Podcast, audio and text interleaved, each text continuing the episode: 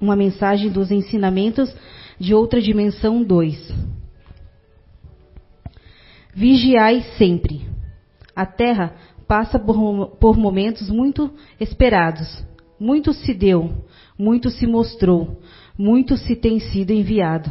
E nós perguntamos quantos que têm recebido a boa nova da instrução e das tantas indagações das quais já se faziam desde o mundo espiritual? E mesmo aqui tens recebido tanta instrução, respostas e caminhos para a evolução, e o que é que tens feito, meus irmãos? É, é hora de apertar a vigilância e também se conectar através de uma prece ativa, mas, mas, e tua vigilância como anda? O que tens feito para te motivar? Para levantar todos os dias e agradecer? E teus conhecimentos, do que estão te servindo? Meus caros, é hora da colheita, e os lavradores invigilantes podem se perder na vinha e demorarem a ajudar na colheita dos frutos. Vigiai, mas te agrupa com as pessoas que lhe tragam conteúdo de te fortalecer. Vigiai tua postura e tuas palavras. Onde está o que tu aprendeste? Força e fé na vigilância. O melhor caminho é a prática diária de conectar-se com as boas energias através da prece que nada custa. Fé e coragem. Tens o melhor, o conhecimento e os porquês dos porquês. Vai e segue. Estamos juntos. Irmão Roger, outubro de 2010. Essa psicografia foi recebida aqui na CEIU o irmão Roger, para quem não sabe, ele é um dos mentores da nossa casa e ele está aqui sempre junto, nos ajudando, nos auxiliando. Tá bem? Boa palestra para vocês. Obrigado, Elisângela. Prova disso é que essa leitura foi escolhida agora. E olha só, né? Ela tem tudo a ver com o tema que a gente vai tentar desenvolver hoje aqui. Vamos desenvolver hoje aqui. Que é a verdadeira desgraça. Aliás, eu queria fazer um agradecimento especial para Nice, minha amiga, né? Adorei. Não, brincadeira, gente. É, apesar do nome, né? Apesar de, de ser um pouco assustador, mas ele é de uma instrução, de uma utilidade fantástica esse tema.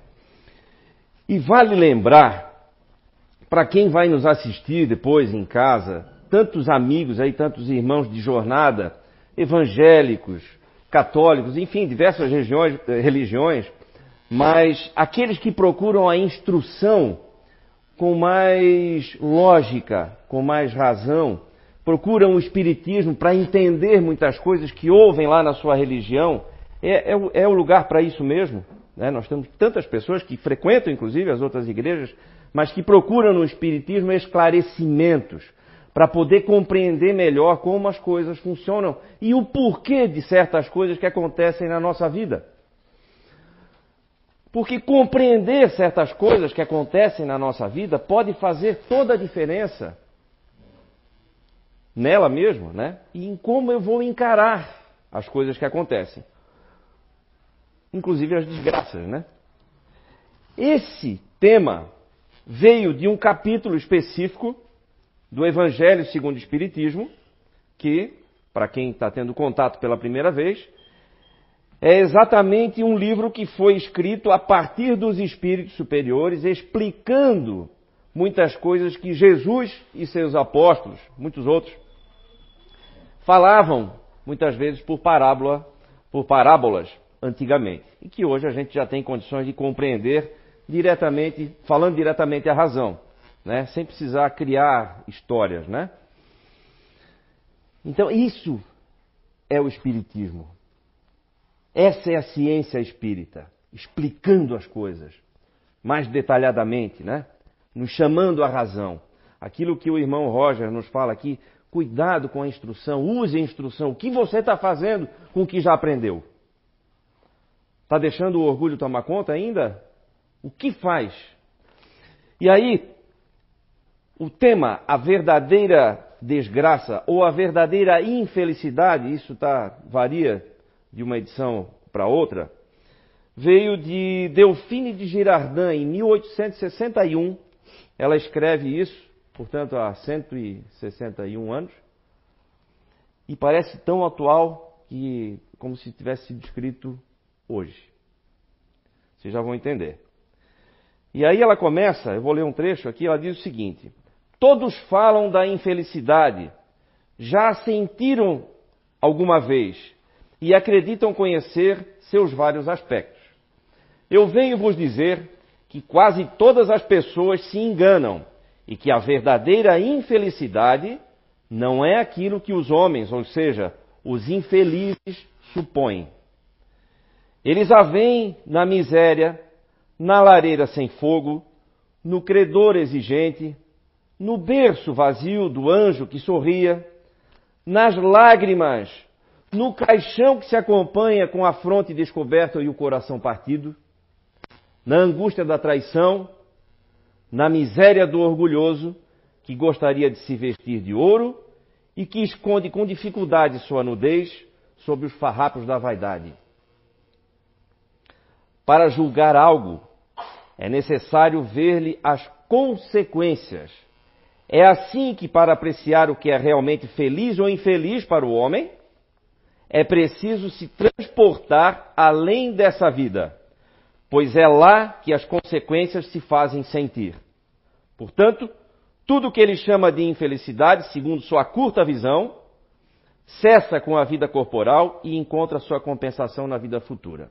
E aí vem o detalhe que eu falo que parece que foi escrito hoje, para a sociedade que nós temos hoje, para nosso estilo de vida de hoje, com redes sociais e toda a exposição que a gente tem, ela diz o seguinte: Vou revelar-vos a infelicidade sob uma nova face, sob a forma bela e florida que acolheis e desejais com todas as forças de vossas almas iludidas.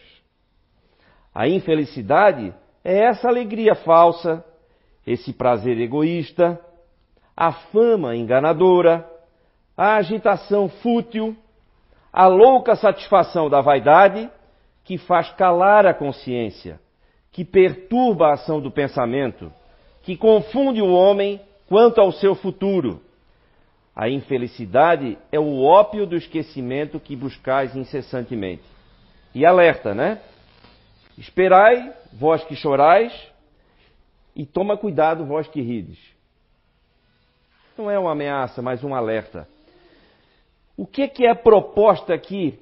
É recontextualizar as coisas que acontecem conosco. Então, aquilo que parece uma felicidade, como por exemplo, nas redes sociais hoje, parece que está todo mundo realmente com uma vida 100%, né? Nem ruga a gente tem ali. tem filtro para tudo né? Muda tudo. E aí a gente acabou ficando preso, presos, né? Nessa, nessa imagem que quer se passar de que a gente tem uma vida feliz, perfeita, vamos dizer assim, né? E no entanto, a vida feliz é a vida completa, a vida repleta de, inclusive, dificuldades, de problemas para resolver, porque são exatamente os problemas que nos fazem fortes. Né? Resolver problemas, e essa é a notícia boa, eu já falei aqui várias vezes, né? nós vamos resolver problemas a vida toda, significa que nós vamos estar cada vez mais fortes, né? mais aptos, mais inteligentes, mais resistentes, portanto mais felizes, porque nós vamos resolver problemas a vida toda.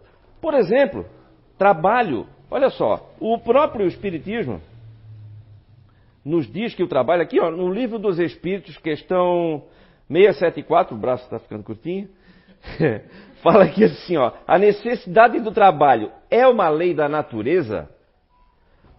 O trabalho é uma lei natural. Olha só, tanta gente reclama, né? Meu Deus do céu, só trabalho. Hum, tá bom. Fica sem então para ver o que, que é o melhor, né?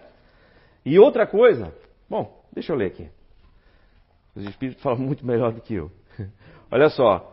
O trabalho é uma lei natural, por isso mesmo é uma necessidade, e a civilização obriga o homem a trabalhar, mais porque aumenta uh, suas necessidades e seus prazeres. Aí a questão seguinte é assim, ó. não se deve entender pelo trabalho, senão as ocupações materiais? Não. O espírito trabalha como o corpo. Toda ocupação útil é um trabalho. E aí prosseguem. Por que o trabalho é imposto ao homem? E aí que vem o detalhe, olha só. É uma consequência de sua natureza corporal. É uma expiação e, ao mesmo tempo, um meio de aperfeiçoar sua inteligência. Sem o trabalho, o homem permaneceria na infância da inteligência. Por isso, ele não deve seu sustento, sua segurança e seu bem-estar senão ao seu trabalho e à sua atividade. Aquele que é muito fraco de corpo, Deus deu a inteligência para isso suprir, mas é sempre um trabalho. Joana de Ângeles, mentora espiritual de Edivaldo Pereira Franco, né? Um médium bastante conhecido no mundo inteiro, muito conhecido aqui no Brasil. Uh, Emmanuel, mentor espiritual de Chico Xavier, também. Ambos falam em diversos artigos sobre a importância do trabalho na nossa vida. Ele mantém a nossa saúde física, mental, física e mental, e impede que através do tempo livre a gente comece a cometer erros. Porque é assim que acontece, a gente vê muito comumente acontecendo, né? Quanto mais tempo livre eu tenho, mais minhoca eu ponho na cabeça, não é assim? Né? Pode ver. E na medida em que as pessoas vão ficando com menos atividade, vai vindo o desânimo, o desgosto pela vida, aqueles que se entregam então para os vícios, sim, se afundam ali. Por quê? Porque lhe falta atividade útil. Então o trabalho é uma grande fonte de saúde para nós. Para aqueles que, não, só trabalhou a vida inteira, que ótimo, poderia ter se perdido. Quantos exemplos também a gente vê. E aí, novamente, a nossa amiga Delfine de Girardin aqui, onde fala sobre a verdadeira desgraça, a verdadeira infelicidade, ela também nos chama atenção para que o que parece não é, as aparências enganam.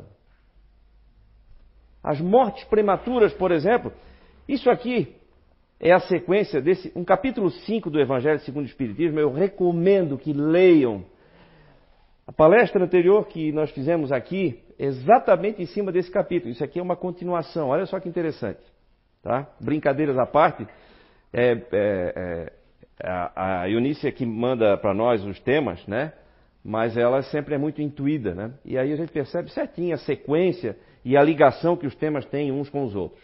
Né? É um trabalho fantástico que é feito aqui pela espiritualidade. Né?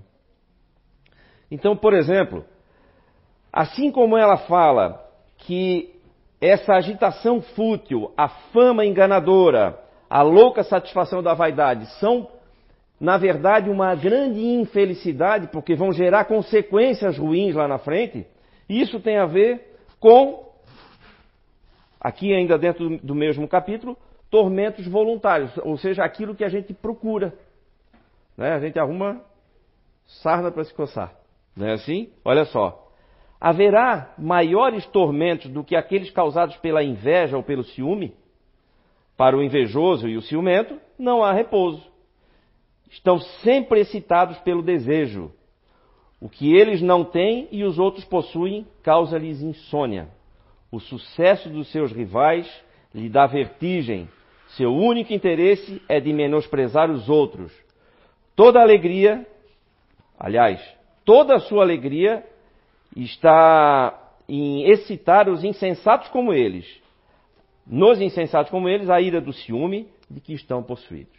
Ou seja, a gente cria problema para si mesmo. Bom, isso já foi dito, não apenas aqui, mas em diversas outras é, é, obras, que tudo o que acontece na nossa vida é consequência de coisas que eu já fiz. Hoje, nessa existência, ou em existências passadas. Por quê? Se eu já fiz lá. Peraí, Júnior. Se o que eu faço hoje pode ser que eu pague nessa, nessa mesma vida, então por que, que tem coisas que eu estou pagando que foi na vida passada? Ah, aí vem aquilo que nós falamos aqui outro dia. A gente pode errar à vista, mas paga a prazo. né? Dá para parcelar o pagamento. Fantástico, né? Fantástico isso aí. Isso é prova da bondade de Deus, né? Erra a vista, mas paga parcelas, em suaves parcelas. Por isso que tem coisas que a gente está pagando hoje que não lembra, mas a dívida foi lá. Foi lá atrás. tá rindo, você? Então, então tá. Então eu vou, como dizia um amigo nosso aqui, eu mato a cobra e mostro a cobra morta. Quer ver? Olha aqui, ó. É. Sim, só mostrar a arma não prova nada, né? Também já falamos aqui, a gente erra a vista, pode pagar a prazo, mas se antecipar o pagamento, ganha desconto. Tá aí, ó, tá vendo? Olha aqui, ó. O homem que sofre assemelha-se a um devedor de uma grande quantia, a quem o credor diz: Se me pagares hoje mesmo a centésima parte, olha só, dou-lhe a quitação de toda a dívida e estás livre. Centésima parte, então eu deduzo que seja 99% de desconto. Certo? Baita desconto. Hã? Para quem gosta de promoção aí, gente, olha aí, ó.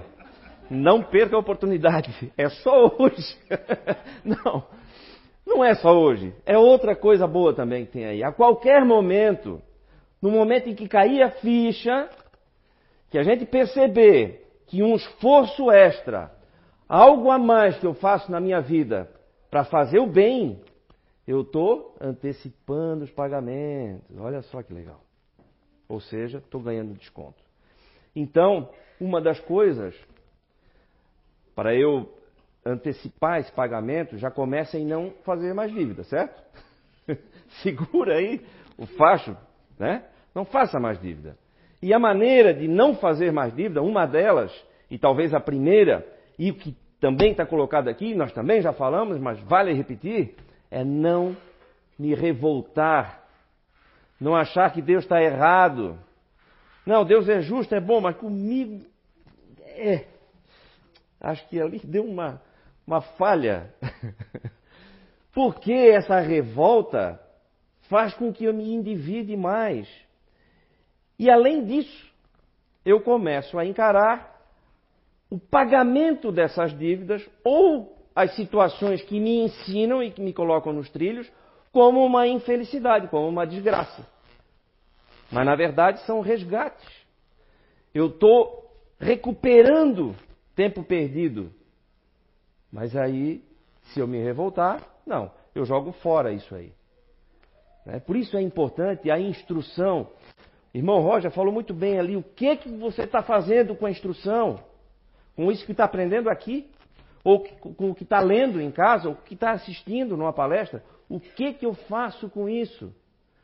Porque é muito fácil eu me enganar. É muito fácil eu confundir as coisas, trocar as bolas, né? Como se diz. Eu vejo uma coisa e entendo outra. Quer ver? Eduardo, pode colocar um vídeo aqui, fazendo favor? Olha como é fácil a gente julgar mal. Ou julgar errado uma situação. Olha só. O que, que eu tenho que fazer aqui? Nada? Não mexe em nada aí, então. Tá, tá bom. Só não mexer em nada. Muito ajuda quem não atrapalha, né? Tá bom, tá bom, vou ficar quietinho. Olha só, dá uma olhadinha, é um vídeo bem curtinho.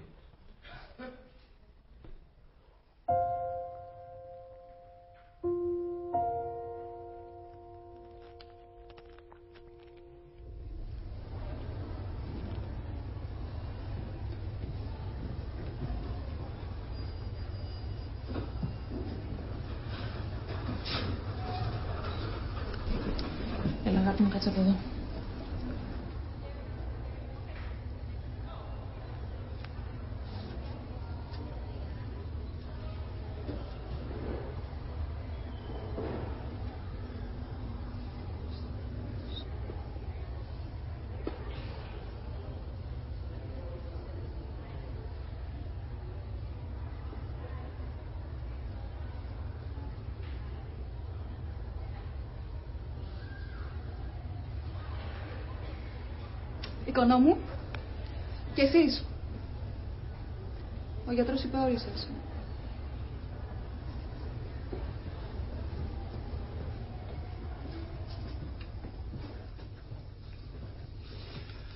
Καλημέρα. Καλημέρα. Ανούλα, τι βλέπω. Bom dia. A mula, você está ainda mais linda depois da cirurgia. Talvez alguém não consiga ler. Lá de trás.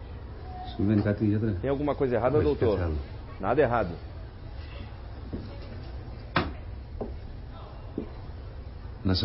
Deixa eu apresentar a vocês o Jafar. Ele foi o doador de medula para a Nula.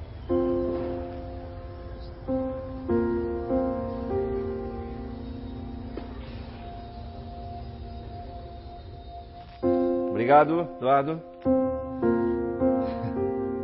Nem precisa explicar mais nada, né? É muito fácil a gente errar.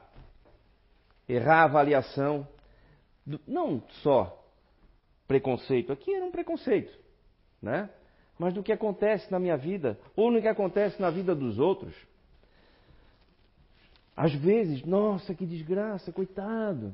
Eu lembro num. Claro, não foi tão assim, né? Mas, por exemplo, ano passado, no velório do meu pai, meu pai desencarnou.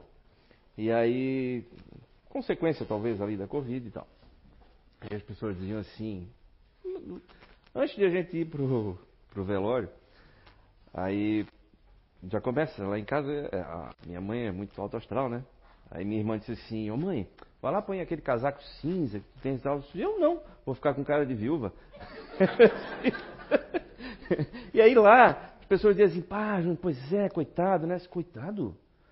Gente, ele, 80 anos, até então 100% saudável, Viajou o mundo todo, leu um monte, montou negócio, ganhou dinheiro, quebrou a cara, fez de tudo. Todos os filhos estão aqui, netos, tem até bisneta. O que, que é mais? E ainda desse jeito, sem problema nenhum, pum! O assunto aqui e aos 80. Fantástico, fantástico. Se fosse para escolher, ah, mas podia ter ficado um pouquinho. Ah, peraí. Daí, o bebê não vai nada? Não dá para escolher tudo, né, gente? Mas foi 100%. Então, às vezes, as pessoas têm essa tendência de achar que tudo é desgraça. Todo mundo vai desencarnar. Mas aí, não, não, mas as mortes prematuras, foi falado aqui, teve uma situação tão emocionante aqui com o Eduardo e com a Pamela, né? Na semana passada, eu assisti, me emocionei, todo mundo aqui se emocionou. Mas olha só, os espíritos aqui falam sobre perdas prematuras das pessoas amadas. Olha só. É, criaturas humanas, é nisso que tem de necessidade de vos elevar acima do plano terreno da vida, para compreender o bem que está, muitas vezes onde se acredita ver o mal, a sábia previdência, onde se acredita ver a cega fatalidade do destino. Nunca se faz sem objetivo inteligente e tudo o que acontece tem sua razão de ser. Se meditasseis melhor, o porquê das dores que vos atingem, encontraríeis sempre a razão divina, razão regeneradora, e vossos míseros interesses seriam uma consideração secundária que desprezaríeis ao último plano. Acreditar em mim, olha só. A morte é preferível, mesmo numa encarnação de 20 anos, a essas desordens vergonhosas que desolam famílias honradas, cortam o coração de uma mãe e fazem branquear os cabelos dos pais antes do, antes do tempo.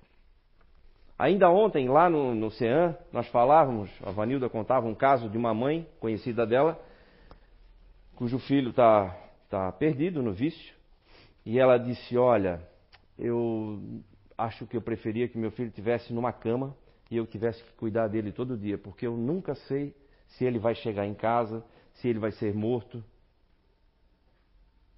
ou vai morrer de overdose, eu nunca sei. Então, o que é preferível, né? Eu tenho um coincidentemente, essa agora nessa última semana nós tivemos a morte de dois jovens lá em São João Batista. Os dois de 24 anos. Um morreu de acidente indo para o trabalho, o outro morreu num confronto com a polícia. E aí a pergunta, e daí? O que, que foi melhor? Não sei. Não dá para saber. Ninguém pode julgar isso. O que, que foi melhor? Ah, mas aquele estava indo trabalhar, coitado. Será? Por exemplo, também tive um amigo meu que se perdeu no vício. E outro dia, um outro amigo meu, amigos em comum, encontrou ele lá numa rodoviária e foi fazer uma pergunta, não sabia, era um mendigo que estava lá no chão. Ele foi perguntar: Sabe que hora o ônibus tal, tal, tal? E ele, quando aquela pessoa foi atender, ele reconheceu um fulano. Ele não reconheceu. Ele simplesmente, sai, sai, sai daqui, sai daqui, tal, tal. Largado, assim, atolado no vício de tal maneira que não reconheceu nem um ex-colega de aula. Né? E aí eu pergunto, e ele tem a nossa idade, já temos 50, né? Será que se, quando ele conheceu o vício lá nos 20 anos, se ele tivesse desencarnado, não teria sido melhor para ele? Porque teria evitado todo esse problema, todo esse tempo que ele vai levar para resgatar isso.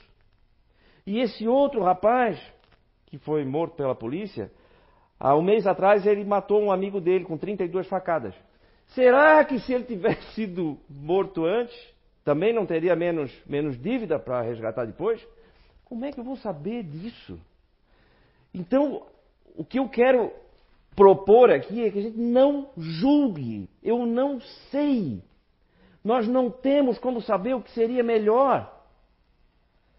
Ah, mas não, era uma promessa, era tão inteligente. Esse que eu falei, que era amigo nosso, que está lá vivendo como mendigo e, e rejeitou ajuda de todas as maneiras, ele era muito inteligente na escola, mas um ponto fora da curva mesmo.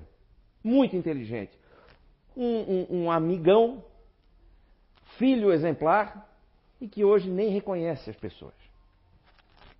E aí, também poderia dizer, não, é mais valia ter desencarnado lá antes de chegar nesse ponto, né? Talvez, talvez, mas o que que dá para a gente saber? Não dá. Nós temos o livre-arbítrio. Nós escolhemos os nossos caminhos. Temos um outro caso, lá também, foi lá no CEAM, de um, de, um, de, um, de um moço que desencarnou com 23 anos de idade, com um infarto, e aí a mãe, muito triste, começou a frequentar o CEAM, e muito triste, muito triste, até que um dia veio uma mensagem dele mesmo dizendo assim, mãe, para com esse sofrimento exagerado, isso estava planejado.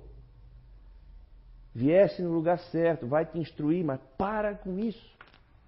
Em outras palavras, eu lembro que fui eu que levei essa psicografia para ela, tive a tarefa de entregar.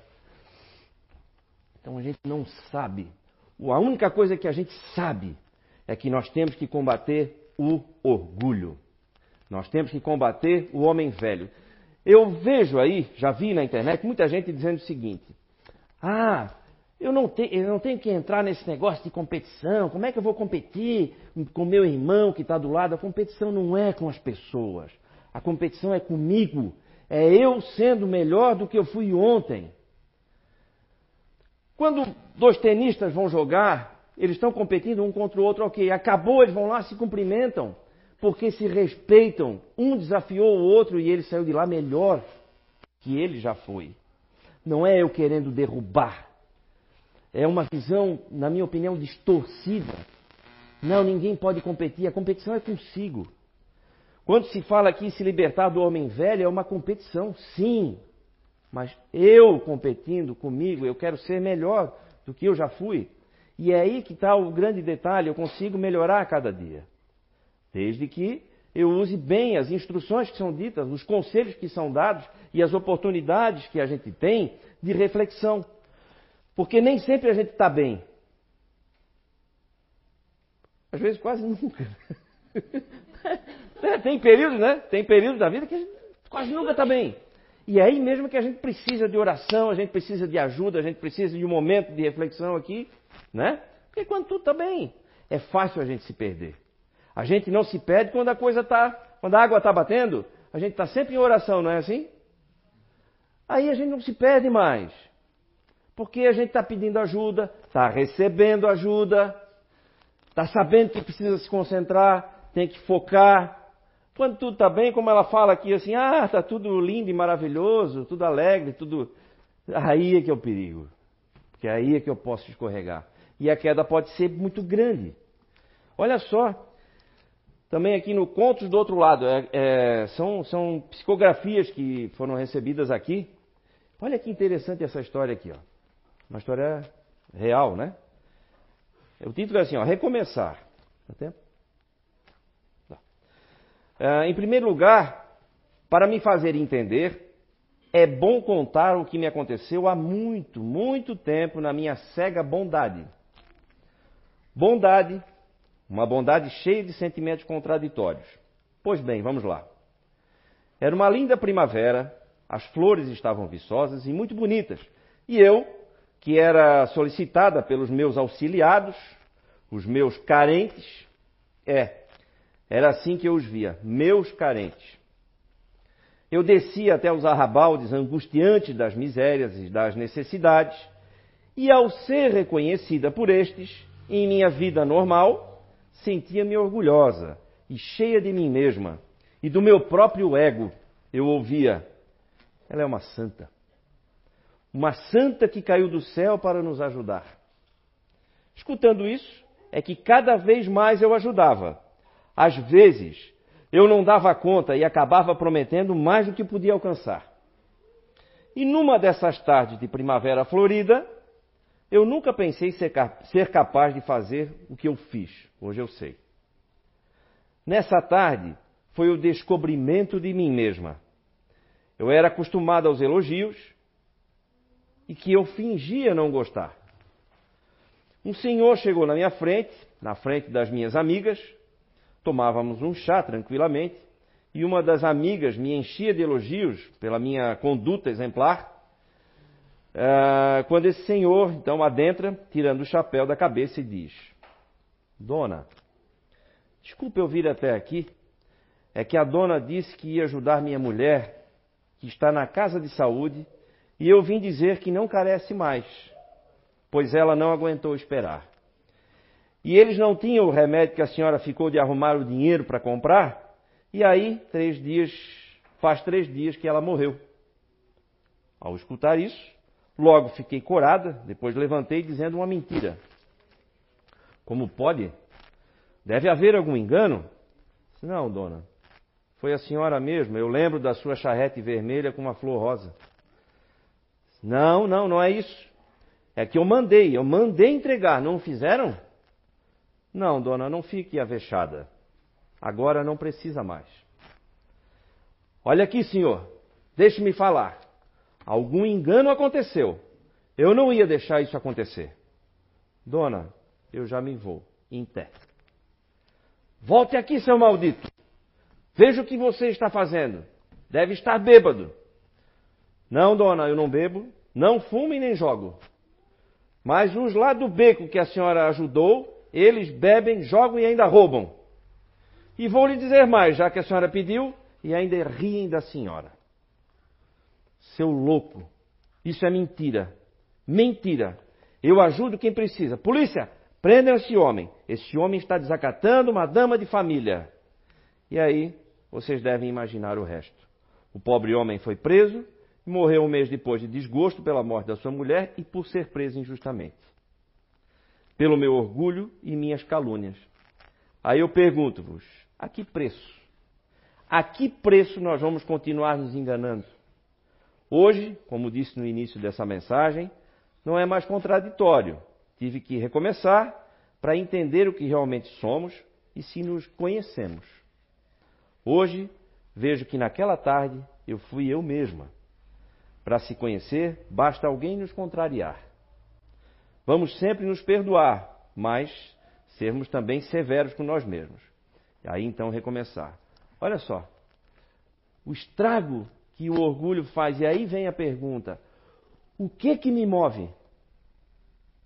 Mesmo nas boas intenções, o que que me move? Muitas vezes um ato severo né, de um pai com filho pensa que é crueldade. Não, às vezes o que move ali é o amor. Mas às vezes um ato de bondade é movido pelo orgulho. E aí às vezes causa uma desgraça dessa. Então, essa é a pergunta. O que, que eu faço? São as perguntas que a gente precisa fazer. O que, que eu estou fazendo com a instrução que eu estou recebendo? E o que que me motiva? O que que me move? O que que move os meus atos, as minhas atitudes? Essa é a reflexão que nós precisamos fazer.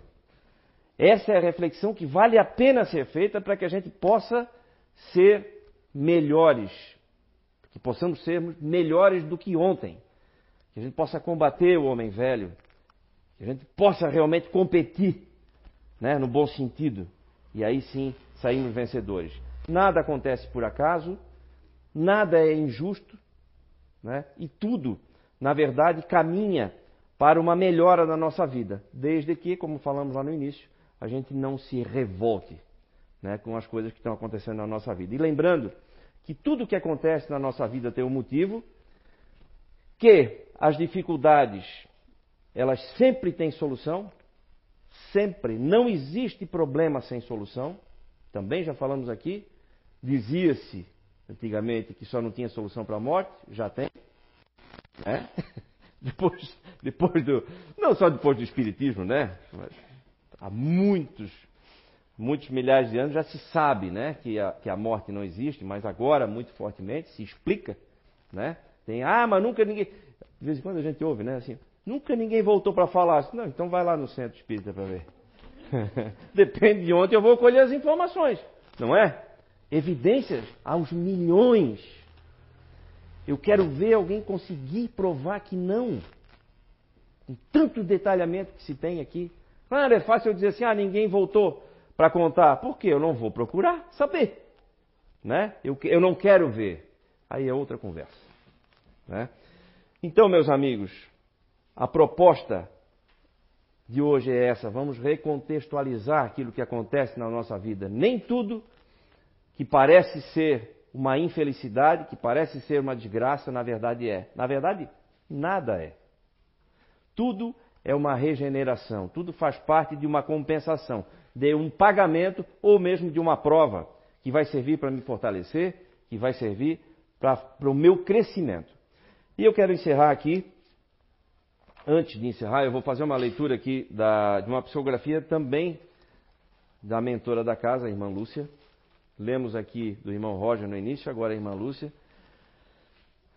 Estamos aqui na, no mês né, de comemoração dos 20, 22 anos do CEIU. É uma comemoração especial, realmente. E antes disso, eu quero lembrar que depois da palestra nós vamos ter autógrafos do livro que foi lançado agora, Cidades Espirituais 2, ok? Então não percam, daqui a pouquinho, né? Fiquem aí calmos que vai, vai ter psicografia. Ah, desculpa, falei demais. Vai ter autógrafo para todo mundo, tá bom? É... Tua vida para sempre. Em uma só existência, não podes querer alcançar tudo, mas também não podes adiar os mais importantes ajustes, em que te fará progredir em teu processo evolutivo. Sim, meus queridos, muito respeitosamente vos alerto para não se passar despercebido os compromissos assumidos na pátria espiritual e no planejamento reencarnatório. Sim, o sabemos o quão difícil se parece quando se está encarnado. Parece que não se vai conseguir, mas com fé, esperança e esforço vão se vencendo a cada dia e aproveitando as pequenas e grandes oportunidades de servir, iniciando no lar e com os familiares que permitirem ou não, e seguindo juntamente com aqueles que encontramos no caminho. A vida é para sempre mas cada passo e cada ato são medidos. Portanto, queridos do coração, atenção para o tempo desperdiçado. A vida terrena não é feita para o lazer, e sim para completar com o trabalho árduo e depois o descanso merecido. Amem muito e se utilizem do maior auxílio e meio de ligação que é a prece. A vida só é para sempre contando com o espírito imortal. Ama para sempre, perdoando mais aos outros e a si também, com a cobrança devida. Sempre no auxílio, Lúcia. Uma excelente reflexão para todo mundo, gente. Obrigado.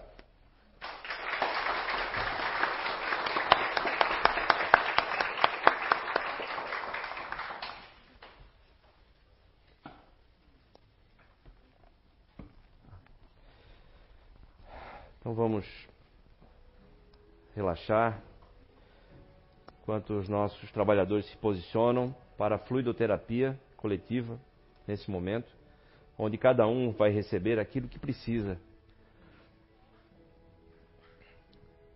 Muito obrigado, nosso querido e amado Mestre Jesus, pelos teus ensinamentos, pelos teus tra trabalhadores que atuam diretamente na nossa vida, nos aconselhando, nos protegendo, nos instruindo e nos curando.